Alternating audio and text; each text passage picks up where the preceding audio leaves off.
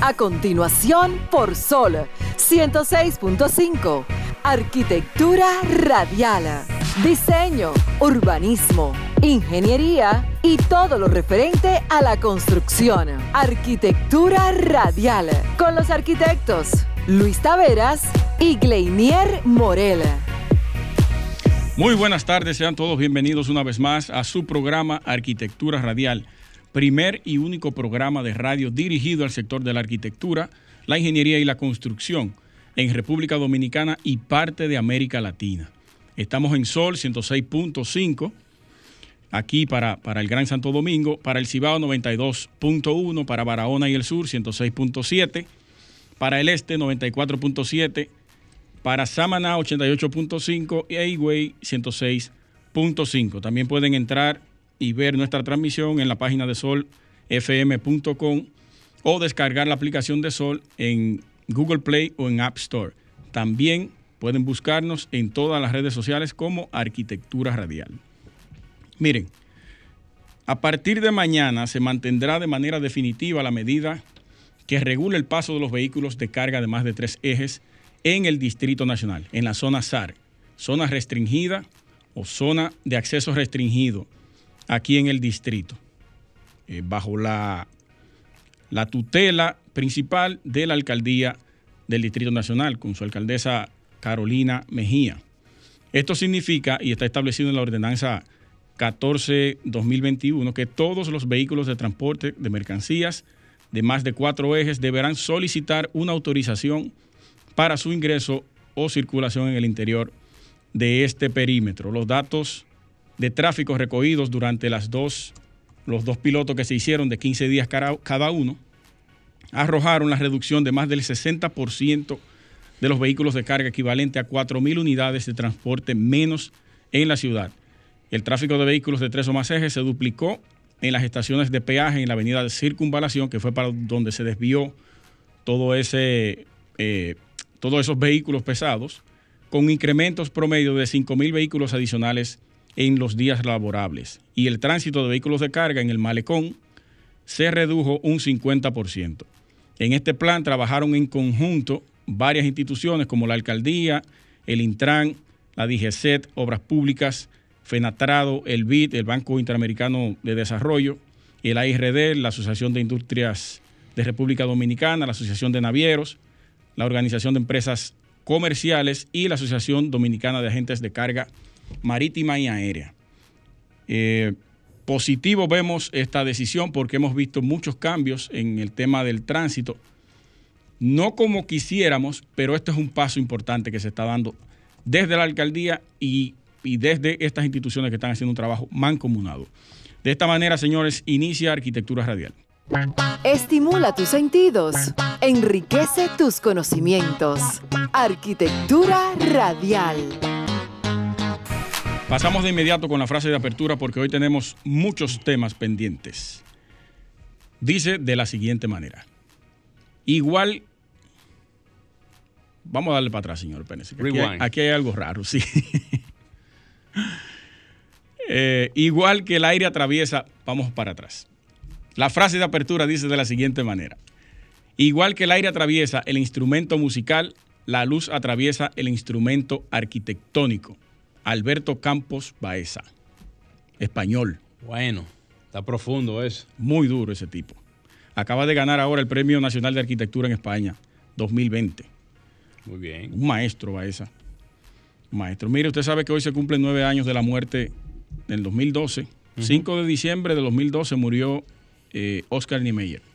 Oscar Niemeyer. El arquitecto brasileño. Eh, Halmar, que seguro nos está escuchando ahora, lo conoce bien porque él ha visitado eh, muchas, obras. muchas obras de, Niemeyer y está directamente relacionado con este país de Brasil. Excelente. Sí, sí, sí. muy bien, tú sabes que son figuras reconocidas del arte, la arquitectura y la construcción y eso de mucho o poco eh, hace recordarlo a uno porque, dime tú, personalidades de esa, de esa índole, a nivel internacional. Niemeyer fue un visionario, un desafiante de los volúmenes flotantes, cóncavos y convexos.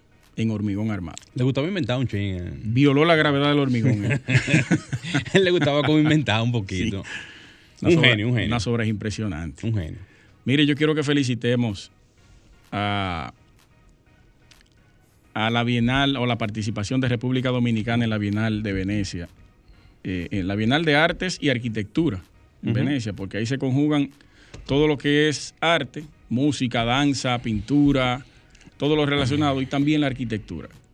Ahí tuvimos una participación luego de casi seis años, siete años, Wow. que fue cuando participó la última vez la República Dominicana.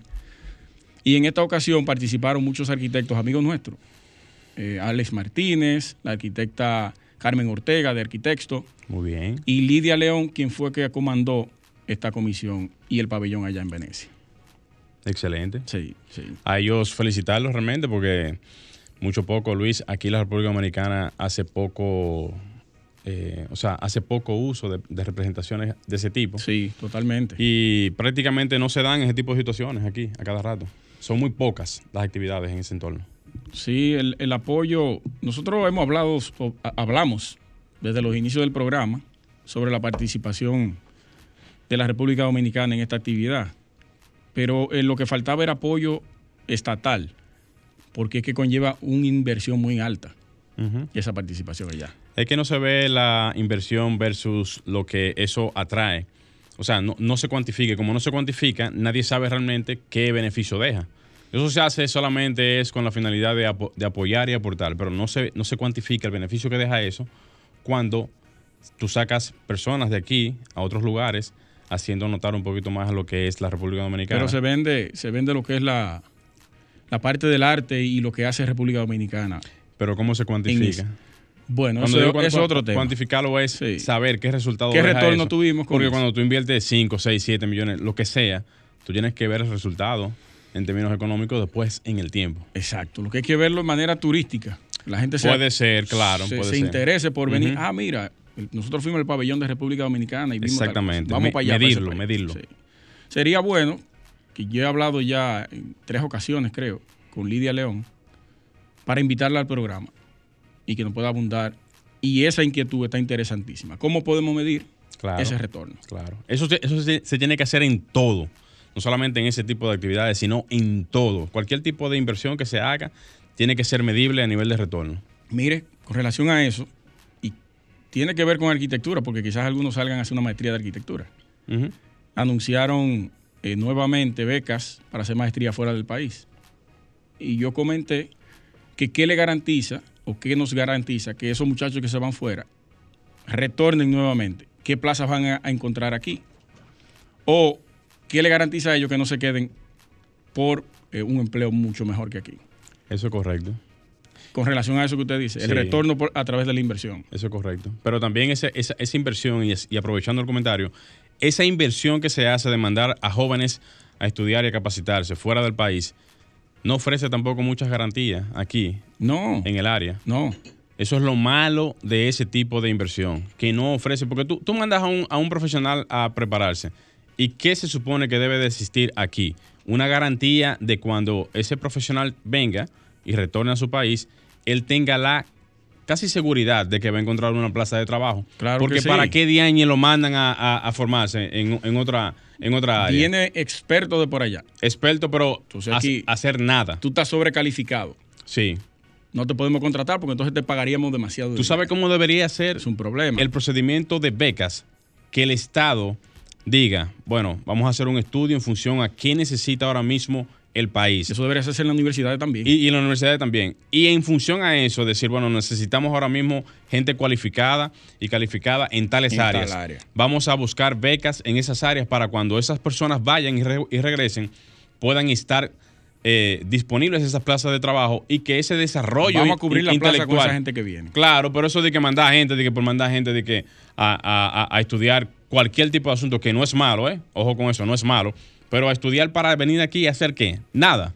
Eso no tiene sentido. Hacemos una inversión desde el Estado y muchas veces se nos quedan los muchachos ya porque le ofrecen. Claro, porque ellos sí lo aprovechan. Ah, allá. Ellos sí lo aprovechan porque saben el potencial que tienen a la mano y la preparación que eso significa. Pero aquí no. Aquí no. Aquí no. Incluso, asimismo en las universidades, eh, hay carreras que hay que cerrarla por un tiempo. O cerrarla. Por un tiempo. Hasta que salgan de todos esos muchachos que están estudiando ahí, porque tenemos una sobrepoblación de profesionales en áreas que sabemos cuáles son, que no están haciendo nada. Eso mismo aplica en el Estado, y qué bueno que estamos tocando ese tema porque es interesante. En el Estado, a nivel de lo que son las, las carreras, aquí debería de existir algún tipo de centro donde se pueda medir la cantidad de empleados que existen o la cantidad de personas que se necesitan en las diferentes áreas, en la parte de ingeniería, en la parte de arquitectura, en la medicina, eh, los abogados, medir todo eso y que solamente las personas que, o, los jóvenes que tienen algún tipo de grado académico por encima de lo normal, tengan la posibilidad de elegir lo que ellos quieren estudiar. Exactamente. Y que el común denominador que no tiene la capacidad de, elegir qué, estudiar, tenga que someterse a esas plazas de... de redireccionamos a lo que necesitamos esto. Es lo que necesitamos esto. Tú tienes que estudiar lo que, eh, eh, esto, es lo que, esto es lo que existe. Ahora, el que tenga un índice por encima de lo normal, que elija lo que quiera, porque ese va, ese, ese, ese va a ser bueno en lo que sea. Pero de esa manera se podría prácticamente filtrar lo que es la cantidad de personas que estudian versus la cantidad de oportunidades que existen a nivel de trabajo. Totalmente. Señores, en esta sección, esta sección se llamó Arquitectura Radial analizando la parte estudiantil. Vamos a una pausa. Vamos arriba entonces. Estás escuchando Arquitectura Radial. Ya volvemos. Estás escuchando Arquitectura Radial. Bien, señores, retornamos en Arquitectura Radial. Para todos los que están en sintonía, recuerden que nos pueden llamar a los números de cabina al 809 540 165 para cualquier tipo de inquietud que usted quiera manifestarnos aquí en Arquitectura Radial, ya sea de cualquier tipo de asunto en el área de la construcción, ingeniería, arquitectura y cualquier tipo de tema relacionado a nosotros. Antes de iniciar con el comentario, déjame mandar unos saluditos porque si no, después me, me arrancan la cabeza. Se vuelan la cabeza. Sí, sí, sí, me la mocho. Saludos especiales a Marialis Nora, a Hilary La Antigua, a Lennox Jiménez, Karina Arias, Manuel Sarante, y por supuesto también a Paolis Narváez. Donde quiera que se encuentren, a todos ustedes, saludos especiales desde Arquitectura Radial. Pero no es Lennox el de Zion y Lennox. Ey. No, ok. saludos para todos, señores, saludos para todos. Eh, um, miren, señores, a propósito de las noticias que hemos tenido en esta semana, el 5G ya llegó a República Dominicana y por consiguiente tendríamos que analizar qué nos va a traer el 5G en lo que tiene que ver arquitectura, ingeniería y construcción en todo el país. A propósito de eso, decir que prácticamente el 5G no es una novedad en cuanto a lo que tiene que ver la parte internacional y mundial, porque desde hace tiempo, comenzando con China, Estados Unidos y otras grandes potencias, ya han comenzado a trabajar con el 5G y la implementación de las mismas. Aquí en República Dominicana hemos visto cómo en esta semana ha acaparado la atención pública a nivel de lo que esto significa y en el caso de nosotros, mucho más porque el 5G va a traer muchas mejoras que en lo que viene siendo la parte de la construcción, supervisión y otras áreas, va a revolucionar lo que es el mundo de la construcción. Que a propósito, antes de llegar aquí a la emisora, hice un post en mi cuenta de, de Instagram diciendo que posiblemente el 5G, si se utiliza en la parte que tiene que ver con la movilidad y la parte del tránsito, en la implementación de tecnologías para el tema del tránsito, eso pudiese revolucionar también el tema del transporte y del tránsito en sí, para evitar esos cúmulos de tapones y esas situaciones caóticas que se arman en el día a día, para poder resolver un poquito más y quizás eh, resolver de alguna manera el tema del transporte. Ahora bien, ¿cómo impactaría de una manera u otra lo que tiene que ver con el 5G en la arquitectura, la ingeniería y en la construcción.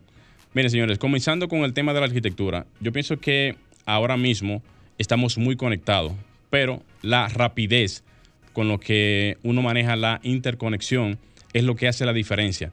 Ustedes pueden hacer quizás múltiples tareas al mismo tiempo, estando conectados desde una oficina, hablando con un cliente a distancia, preparando un proyecto, haciendo interconexiones de muchísimas informaciones en tiempo real y de una manera fácil y efectiva, lo que hace la diferencia al momento de usted poder hacer algún tipo de desarrollo de algún proyecto. Lo mismo pasa en la, parte de ingeniería.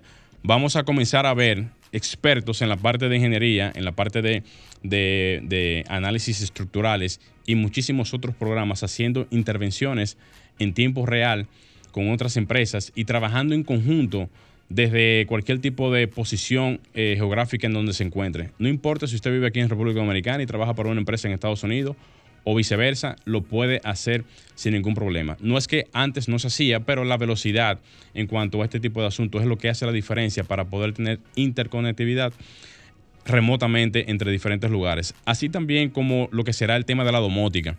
La domótica hoy en día es prácticamente algo que va o sea, ha ido entrando y se va posicionando en lo que tiene que ver la parte de, del, uso de la tecnología en lo que son los espacios em, de cualquier tipo de índole, sea oficina, vivienda, asuntos de seguridad, control automatizado, en fin, de todo. Y esto va a hacer, o va a, a más bien a revolucionar muchísimo más el sistema de lo que tiene que ver con la domótica. Pero no me voy a quedar ahí. También hay que hablar de lo que posiblemente sea la parte de los smart cities que aunque eso viene siendo como un cliché de la gente, hablar mucho del término y mencionar mucho el tema de smart cities, pero recuerden que el mundo se está encaminando a lo que es la conectividad. Y ahora mismo todas las informaciones que tienen que ver con la data y con todo lo que el usuario de por sí manifiesta por el uso de la tecnología, es lo que hace que se puedan tomar decisiones, se puedan tomar analíticas, se puedan también medir y se puedan entender muchísimos de los procesos que los usuarios hoy en día pasan por el dato que ofrecen a las diferentes aplicaciones, comenzando desde Google, desde Waze y muchísimas otras más, que son las que hacen que se puedan tomar métricas y medidas en tiempo real y con, estos, o sea, con estas informaciones poder analizar cuáles podrían ser los eh, cambios o qué se podría mejorar y un sinnúmero de detalles que no voy a entrar en cada uno de ellos para no alargar mi comentario. Así también yo pienso que lo que tiene que ver con el 5G, en lo que es la parte del nuevo Ministerio de la Vivienda, entiendo yo que ahí se pudiera quizás implementar un poquito lo que es la parte de la supervisión, pero con drones. Muchos dirán, ¿con drones?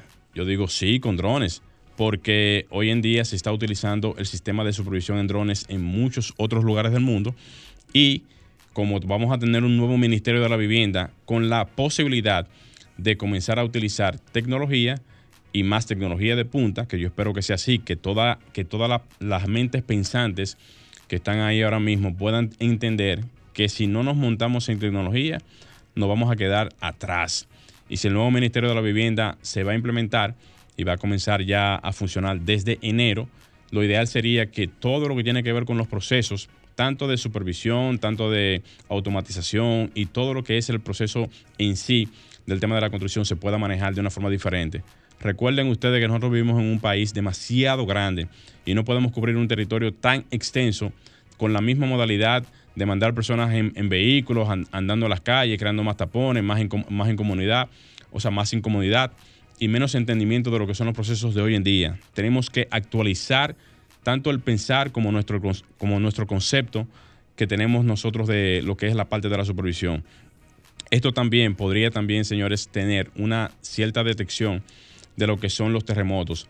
Hemos visto cómo la parte de los terremotos se ha evidenciado en diferentes lugares del mundo y eso pudiese tener algún tipo de comportamiento rápido ante la detección inmediata de terremotos.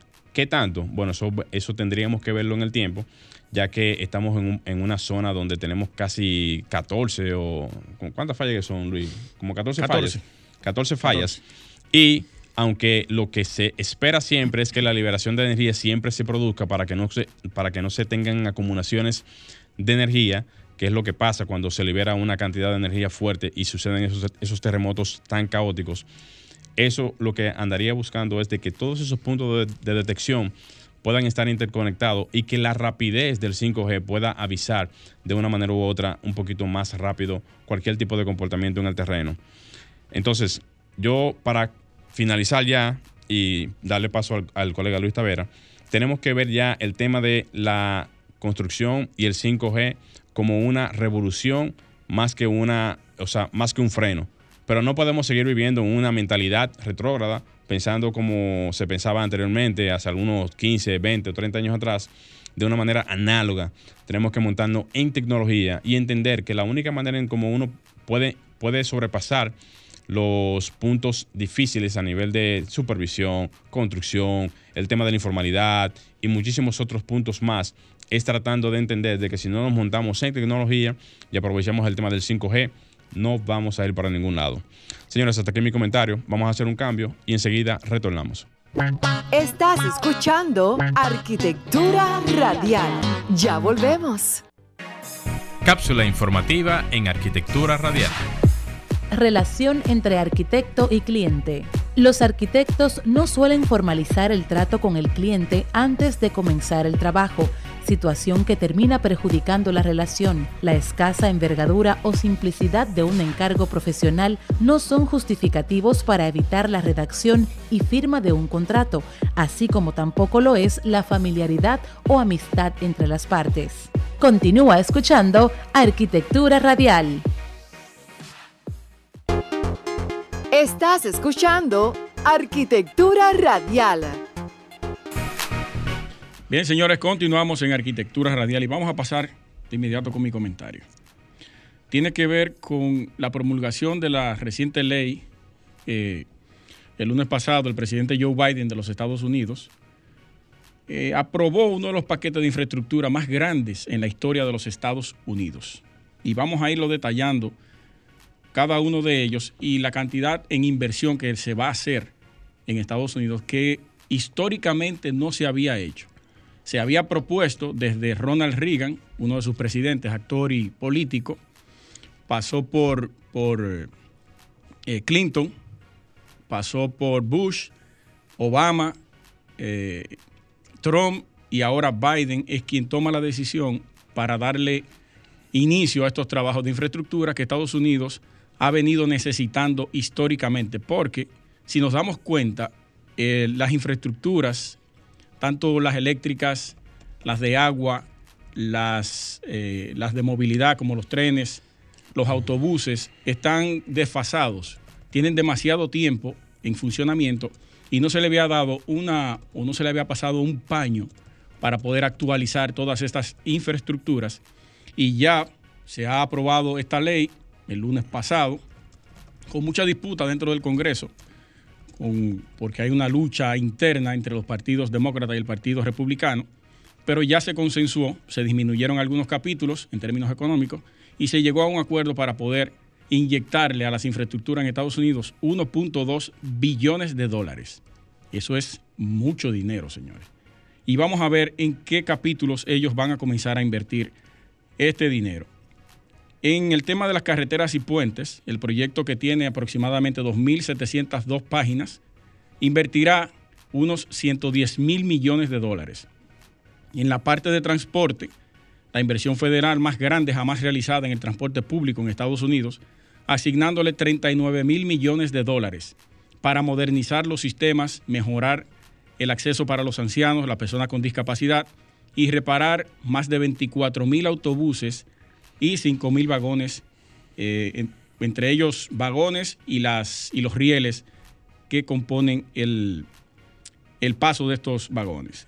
Antrak, que es el nombre de la red estatal interurbana de trenes de pasajeros creada el primero de mayo de 1971, marcará la mayor inversión en trenes de pasajeros desde la creación. Hace 50 años que se creó esta empresa y nunca se le había hecho una inversión para mejorar, actualizar o reacondicionar estos trenes. A esto se le invertirá unos 66 mil millones de dólares. El Internet de banda ancha, a propósito del comentario de mi compañero Morel, el 5G que acaba de llegar aquí, ya ellos lo están implementando. Ellos le van a incluir 65 mil millones a este capítulo para reforzar la infraestructura de banda ancha del país y ayudar y a garantizar que todos los estadounidenses tengan acceso a Internet. Y se espera que uno de cada cuatro hogares pueda recibir un subsidio de 30 dólares para poder pagar este capítulo en el hogar, porque ya pasa a ser parte de la canasta básica de todos los hogares en el planeta. En la red eléctrica y enérgica y, de energía, una inversión de 108 mil millones que ayudará a mejorar la red eléctrica de todo el país, con miles de millas de nuevas líneas de transmisión y fondos para sistemas inteligentes y amigables con el medio ambiente. Aunque nosotros quizás desde aquí no lo percibamos, pero Estados Unidos tiene mucho problema con el tendido eléctrico. Lo podemos apreciar cada vez que pasa una tormenta, tanto por la parte de la Florida, ese sur, el, sur de ese país, y, otros, otros estados que también tienen mucho deterioro. Creo que Michigan, según abordaban en el artículo, también tiene muchos problemas en, las instalaciones eléctricas. La parte de automóviles eléctricos, autobuses y transbordadores, que es eh, uno de los principales auges que está teniendo a través de la empresa, ya sea de Tesla y otras compañías de movilidad de vehículos que ya están tomando ese capítulo y ya están creando vehículos eléctricos, el Estado va a invertir 7.5 billones de dólares para la primera red nacional de cargadores eléctricos. 5 mil millones de esos para autobuses de cero emisión, incluidos miles de autobuses para el tema escolar, y 2.500 millones para transbordadores. En, el tema del agua potable, invertirán 55 mil millones para reemplazar todas las tuberías de servicio del país que son de plomo. Aquí tenemos también un problema similar. En los grandes ríos van a invertir 50 mil millones de dólares para mejorar la infraestructura del agua. Eh, la parte de los aeropuertos, esta es bastante interesante. Más de 25 mil millones han sido asignados para ayudar a modernizar los aeropuertos. El Consejo Internacional de Aeropuertos dice que va a ayudar a hacer frente a más de 115 mil millones en proyectos atrasados. La empresa o la firma de arquitectura Luis Vidal Arquitectos y más adelante hablaré sobre esta empresa o esta compañía, esta firma, en Estados Unidos está trabajando alrededor de cuatro o cinco aeropuertos. Los países, eh, creo que lo tengo por aquí, vamos a ver rápidamente. Dentro de ellos está Denver, Pittsburgh, eh, ¿cuál otro? Me faltan, me faltan dos, no lo tengo por aquí, pero está Denver y Pittsburgh. Son como cuatro aeropuertos que ellos están interviniendo en Estados Unidos. Y eso tiene que ver con este capítulo que se está implementando ahora. Los aeropuertos en Estados Unidos están desfasados, están viejos. No hay una actualización que tú puedas apreciar la arquitectura de los aeropuertos en Estados Unidos. En ninguno, yo creo. Y qué bueno que se le va a hacer esta inversión, porque el aeropuerto es la primera impresión que tú te llevas al llegar a un país. Esa es la bienvenida que te da ese país. Y es importante tener un aeropuerto con condiciones eh, excelentes y amigables para las personas que viajan. La seguridad vial se le invertirá unos 11 mil millones de dólares al financiamiento normal, además de los 550 mil millones en nuevas inversiones que va a tener ese capítulo. El paquete también incluye aproximadamente 650 mil millones en fondos previamente autorizados para carteras y otras infraestructuras. No, no lo especifica aquí. Biden, señores, firmó la ley de bipartidismo de empleos e inversión de infraestructura, así se llama esta ley, el lunes pasado en la tarde. Eso es un paso sumamente importante, que no Trump habló de eso, Obama habló de eso, Bush habló de eso, Clinton habló de eso y el presidente Ronald Reagan también habló de eso en los años 70, mediados de los 80, no recuerdo en qué año fue que, que Reagan fue presidente. Entonces, implementar este capítulo es una inversión sumamente alta, sumamente alta, porque hablar de 1.200 billones de dólares es una suma respetable, como dice alguien que yo conozco, pero va a ayudar significativamente a la calidad de vida de las personas, va a ayudar a dinamizar la economía en Estados Unidos, la empleomanía la arrastra automáticamente y esto es significativo. Deberíamos ver, yo siempre pongo como ejemplo a nuestro país, ver cada movimiento de eso que realizan países de primer mundo en inversión, dónde lo canalizan y, y qué genera este tipo de, de inversiones en infraestructura, que tiene que ver directamente con lo que nosotros hablamos aquí todos los domingos, que es arquitectura, ingeniería y construcción. Vamos a dejar el comentario hasta aquí, pasamos a una pausa y no se muevan que vamos a conversar con eh, una persona bastante interesante que nos va a hablar de una aplicación del tema inmobiliario. No se muevan. Estás escuchando Arquitectura Radial. Ya volvemos. Cápsula informativa en Arquitectura Radial. En la actualidad, el diseño arquitectónico debe satisfacer las necesidades de espacios habitables para el ser humano, tanto en lo estético como en lo tecnológico, entendiendo al diseño como proceso creativo encauzado hacia una meta determinada. Continúa escuchando Arquitectura Radial. Estimula tus sentidos, enriquece tus conocimientos. Arquitectura Radial. Bien, señores, continuamos en Arquitectura Radial. Ya tenemos con nosotros a Rafael Paredes, eh, los diseñadores de Mobiliap, una aplicación inmobiliaria. Buenas tardes, Rafael. Buenas tardes. Eh, muchísimas gracias a todos ustedes por la oportunidad. Para nosotros es un honor, eh, una inquietud bastante interesante que ha provocado esa aplicación, porque me corriges, y usted también, ¿cuántas aplicaciones de SX? Yo no conozco. Que, que yo existen.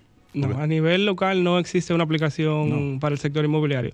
Ya sí hay aplicaciones a nivel internacional, pero no tienen una buena aplicación eh, al sector eh, local.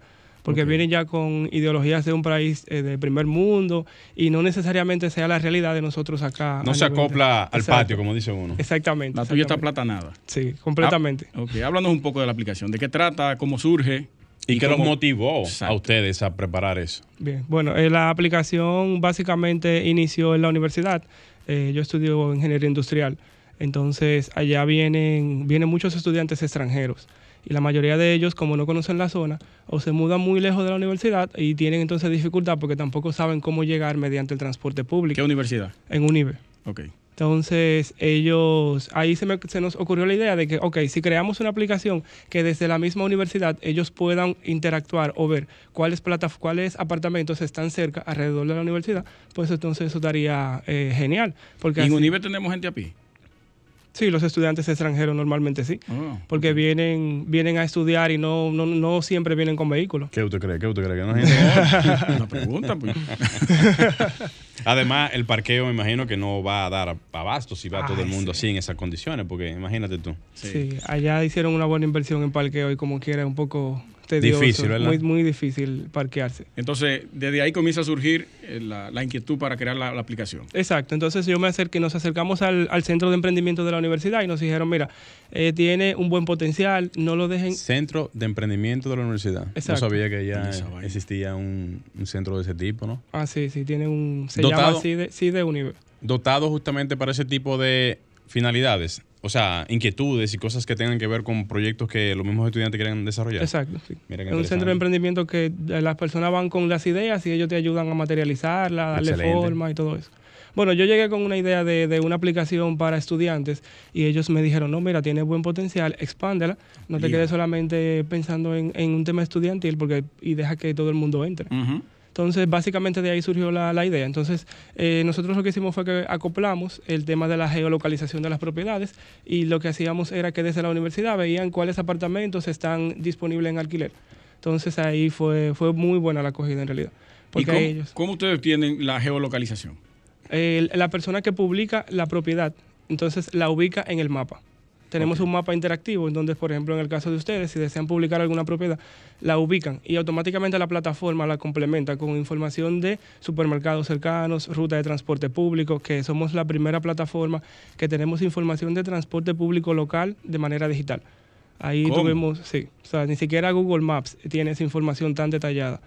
Eh, básicamente en el casco urbano, en, el distrito, es la primera información que tenemos. Entonces ya toda esa información nosotros la, acoplamos del mapa, de Google Maps. La parte de la información de supermercados, de guarderías, de colegios, toda esa información la persona la puede ver a través de la aplicación. Interesante eso. Pero, Interesante. Además que eso acerca mucho a las inquietudes que muchas personas tienen que no quieren estar preguntándolo y que simple y llanamente con consultar la aplicación tú puedes depurar muchísimas informaciones que tú te, si te, si te haces la pregunta en el momento y tú necesitas saber qué supermercado queda cerca, qué tipo de transporte, lo mismo que tú decías ahora mismo, tú lo puedes ver automáticamente y descartar de una vez si te... Si, no te interesa, ¿Qué, inmueble, te conviene, ¿Qué inmueble me conviene más? ¿Qué, más te conviene? Para que la búsqueda venga filtrada y que ya al final tú vayas directamente a lo que tú necesitas. Sí. Y, qué informaciones más ofrecen acerca del inmueble? Eso va a depender de la publicación que haga el dueño del inmueble. No, ahí tenemos igual toda la información que se tiene normalmente, o sea, fotos, videos, metraje, eh, cantidad de habitaciones, toda la distribución que tenemos de las plataformas tradicionales la tenemos ahí. igual te permite subir videos, se permite subir fotos. Tenemos también una, primera pantalla que tiene un poquito más de detalle, o sea, tenemos un formulario que es un poquito más minucioso porque pregunta si permite mascota, en qué nivel está el apartamento, si permite hacer el BNB para el caso de los apartamentos. Ajá. También tiene un campo que te, te pide el, el mantenimiento, el costo del mantenimiento del apartamento, entre otras amenidades. Pero es bastante completa. Claro que sí. Eso es lo que la gente necesita. O sea, ustedes están cubriendo ahora mismo una necesidad muy básica, que es de la información, y también una, una, una necesidad también muy básica, que es el, el- el de la búsqueda. O sea, tú quieres buscar y no sabes de, por, dónde empezar. Yo sé que hay muchas herramientas hoy en día donde hay páginas web y todo eso, pero todo el mundo tiene un aparato móvil. Exacto. Y todo el mundo lo que anda buscando es tener el acceso a la mano, disponible en el momento que lo quiera y cuando tú lo quieras. Sí. Eso es lo brillante de eso. Y la aplicación es gratuita. Sí, es gratuita, completamente Ustedes la gratuita. tienen, Sí. la tienen colgada ahora mismo en Google Play y, Y, App Store. sí, App Store, O sea, sí. que para cualquier persona que quiera buscar la aplicación, no importa el dispositivo móvil que tenga, Exacto. lo puede buscar. Aparte de eso que tú mencionaste ahora mismo, que es la parte central de lo que es eh, la aplicación para búsqueda de apartamentos, ¿hay algún otro complemento, por ejemplo, a nivel de naves industriales? Sí, sí. También. Sí. Y también para lo que son eh, solares Sí. en disponibles, porque muchas veces hay personas que quieren desarrollar proyectos o andan buscando algún tipo de opción en particular y no la encuentran porque no saben dónde, dónde buscarla. ¿Dónde o sea, que la tienen, sí. Sí, sí. Todo El- tipo de inmuebles. Todo tipo de inmuebles. La persona puede buscar todo tipo, de- todo, todo tipo de inmueble en la plataforma y puede publicar. Atendiendo al tipo de inmueble que se seleccione, el menú que, de preguntas que le- le- les hace es diferente. Por ejemplo, para una nave industrial y para un solar, eh, quizás a la persona le interese saber si tiene conexión a, a agua, si tiene banco de transformadores, Sí. si tiene tema Los de servicios. eléctrico, los servicios. Entonces ya eso es diferente a cuando la persona está publicando una casa. Ya cuando la persona está publicando una casa, quizás el usuario le interese saber si esa casa tiene patio, si tiene piscina, que es un menú distinto al de terrenos y solares. También a través de la misma plataforma las personas pueden hacer una precalificación de préstamo. Actualmente tenemos acuerdo con dos instituciones financieras en donde mediante la misma plataforma sin necesidad de tener que ir a un banco, entonces ellos hacen Pueden ven ahí los solicitar por ahí requisitos, precalifica por ahí mismo. Sí, exactamente. Mentira. Sí. No, por un paro. por un paro. Pero te diré tan adelante. No, pero está bien. Óyeme, yo hasta me siento realmente impresionado porque no sabía el alcance de la aplicación y todas las bondades que tiene. Sí. Porque estamos hablando de que tú le estás quitando hasta inclusive para el tema internacional. O sea, estamos hablando de que hay muchas personas que viven fuera del país, Quieren hacer inversión quieren hacer inversiones, no quieren venir aquí nada más a eso. y no tienen a nadie que le pueda investigar. Y- Exactamente, exactamente. Entonces tú le puedes exactamente. brindar una herramienta de Sí, búsqueda, de sí. información, hasta de precalificación. O sea, tú no vas a Sí. tener que venir de allá prácticamente Con a los firmar. documentos a firmar. Sí, exacto. Bueno, O sea- ese, ese era el, el siguiente punto. En la- nosotros también eh, vimos a través de la, o sea, de, de la experiencia, las personas que nos escriben, que la- los dominicanos que residen en el exterior quieren venir para acá, quieren comprar un apartamento, pero también quieren ir a visitar a la abuela, quieren ir a visitar a la tía, quieren ir a la playa y no tienen todo ese tiempo para también comprar un apartamento. Entonces, esa es una muy buena herramienta para que ellos desde allá puedan ver el apartamento que desean Claro, comprar. lógico. Seleccionan tres o cuatro y ya solamente vienen, lo ven y formalizan el préstamo. Hacen el Eh, levantamiento personal y determinan cuál le conviene más. Exactamente, exactamente. eso Porque también genial. las personas que viven fuera tienen que traer una documentación desde, dependiendo del país en donde estén para cumplir con la formalización del préstamo. Y muchas veces ya ellos estando acá no pueden entonces tener acceso a esa información y lo que hacen es que se precalifican en la misma plataforma, ven la propiedad y cuando vienen ya vienen con toda la información y la documentación necesaria. Excelente. La pregunta, una de las preguntas más interesantes viene ahora. ¿Cuánto cuesta colgar un inmueble en la aplicación de ustedes? ¿Va a depender del tipo de inmueble? No, ahí depende de la, del perfil del publicador. Por ejemplo, tenemos tres planes. Tenemos el plan básico que va orientado a personas que no quieren utilizar un agente inmobiliario. Yo tengo una casa o un apartamento y la quiero vender. Ese tiene un precio de 1.300 pesos. Tenemos el plan, eh, perdón, el primero fue el plan básico, tenemos el plan único que tiene, te permite publicar cuatro propiedades de manera simultánea, o sea, cuatro casas, cuatro apartamentos independientes. Ese tiene un costo de 2.500 pesos y el plan premium te permite publicar hasta siete propiedades de manera simultánea y tiene un costo de 4.000 pesos. Todo Mensuales. depende mensuales, exacto. Al, al finalizar el plan. El plan único tiene una vigencia de 30 días, el plan básico tiene una vigencia de 35 días y el plan premium tiene una vigencia de 40 días. O sea, las personas que contratan el plan premium tienen sus inmuebles a la vista durante 40 días. Luego de que concluyen los 40 días es que se tienen que hacer, tienen que hacer la renovación del plan. ¿Y qué tal le ha ido a la gente que publica en la aplicación de ustedes? Bien, hasta ahora hemos tenido buenas, tenido una respuesta- sí, hemos tenido buenas respuestas. Por ejemplo, en el caso de las precalificaciones, tenemos ahí una, una base de datos un, un tanto extensa que ya la vamos entonces ahí migrando a los diferentes bancos para que las personas ya vayan teniendo las ofertas. Yo lo digo porque es poco tiempo. Sí, Poco tiempo 40 que- días, 40 días. Sí, para vender un inmueble. Sí. sí. Entonces tú vas a tener que reengancharte de nuevo con la publicación. Y hasta que eso no se venda, pongámosle seis meses, tú vas a tener que ir, si tú tomas el básico. Exacto, Claro. exacto. No, igual también estamos diseñando otros planes porque tuvimos ahí unos clientes que tienen un inventario de propiedades eh, sumamente amplios. Y se le va a salir muy costoso. Exactamente, le iba a Sí. salir un poco costoso y ahí estamos haciendo un Vamos a nuevo decir un paquete corporativo, por poner un Exactamente, término. sí, un paquete corporativo. Corporativo. ¿No lo han pensado en, en ampliarlo anualmente? Sí, No, hemos, hemos sí. evaluado esa, esa, esa, esa un situación, único esa- pago, tantas publicaciones Sí. y que la persona tenga la posibilidad de hacerlas que tantas o, o hasta un límite. O sea, las opciones siempre hay que ponerlas porque para todo siempre hay alguien que Hay alguien. necesita. Sí, sí, claro. sí. opciones. No, en realidad nosotros también estamos abiertos a escuchar ese tipo de sugerencias para nosotros ir ajustando la plataforma en, en cuanto al, al mercado lo vaya necesitando. También ahora mismo tenemos una prueba gratis en donde las personas publican siete propiedades de forma gratuita durante 40 días, que la pueden utilizar. ¿Cómo, cómo? O sea, publican siete propiedades de forma gratu- gratuita durante 40 días. So, esa es una bondad que le damos al momento de registrarse en, la, en la plataforma. O sea, eso es como un, un pase inicial, ¿verdad? Como- Exactamente. Un bonus. Sí, Sí, un bono. exactamente. exactamente. Bueno, está bien. Bueno, excelente. Eh, me parece que es sumamente interesante. Yo invito a todos los que nos están escuchando en este momento a que puedan buscar la aplicación y descargarla. Y más para las personas que tienen algún amigo, familiar fuera del país, que tienen el interés de comprar alguna vivienda o un solar o cualquier tipo de asunto, que lo puedan hacer hasta visualizándolo desde allá para una futura ocasión cuando vengan al país ya a formalizar su proyecto. Ese es el inicio de la deshabilitación de los vendedores. si tú lo ves desde ese punto de vista, no es que sea una competencia, pero sí una facilidad. Porque a todo Se va que- a convertir en competencia. tú Sí, verás. no es que sea una competencia, es que hay que buscar siempre la facilidad en todo. Sí. Y yo apoyo ese tipo de proyectos. Sí. En verdad va, lo felicito. Va a pasar como los taxistas y los Uber. Ay, Señores, llegamos a la parte final. Rafael, muchísimas gracias por venir. Gracias por la información. Y como dijo Gelinier, descarguen la aplicación y pruébenla. A ver qué tal. Exactamente. Señores, llegamos a la parte final de Arquitectura Radial. Gracias por dedicarnos esta hora del domingo. El próximo domingo nos escuchamos nuevamente. Gleinier Morel, un servidor Luis Taveras y Franklin Tiburcio en los controles. Hasta pronto. Y hasta aquí, Arquitectura Radial, con Luis Taveras y Gleinier Morel, por Sol 106.5.